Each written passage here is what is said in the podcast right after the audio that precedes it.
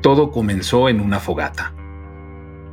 En uno de sus fascinantes ensayos, El arte del motor, aceleración y realidad virtual, el pensador francés Paul Virilio advirtió desde hace décadas que el límite último de la filosofía era el límite fisiológico, que la evolución había llegado a su término en el momento en que la tecnología había invadido el cuerpo del hombre.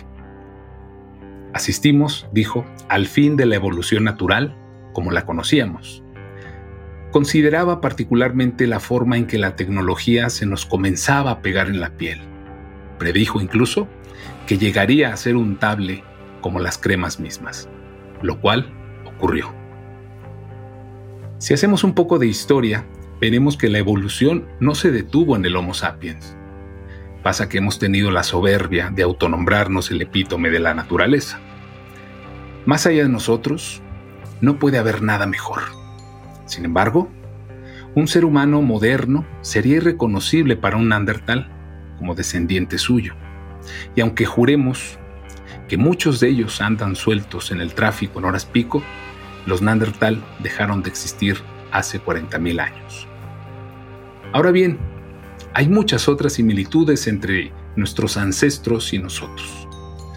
Tú, que me estás escuchando, también estás escuchando una historia, probablemente en la oscuridad con la luz fría de tu teléfono inteligente alumbrándote, pero ellos también gustaban de escuchar historias, pues era la única forma de transmitir conocimiento, de aprender, mejorar y conocer las experiencias de los demás, solo que ellos lo hacían en comunidad e iluminados por una fogata. En lugar de mi voz digitalizada y los efectos de sonidos que acompañan este podcast, estarías escuchando al viejo, a la bruja o al cazador estrella de la tribu transmitiéndote información vital mientras imitaban el sonido de los mamuts y otros peligros que esconde la noche. Estas reuniones iban más allá del mero entretenimiento. No exagero si digo que era vital para su supervivencia.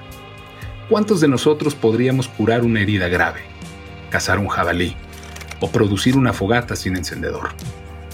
Su inteligencia no era menor que la naturaleza. Así que creo que estamos lejos de ser la ópera magna de la naturaleza. A ti te preocupa quedarte sin pila. A ellos les preocupaba quedarse sin fuego. Todo comenzó en una fogata.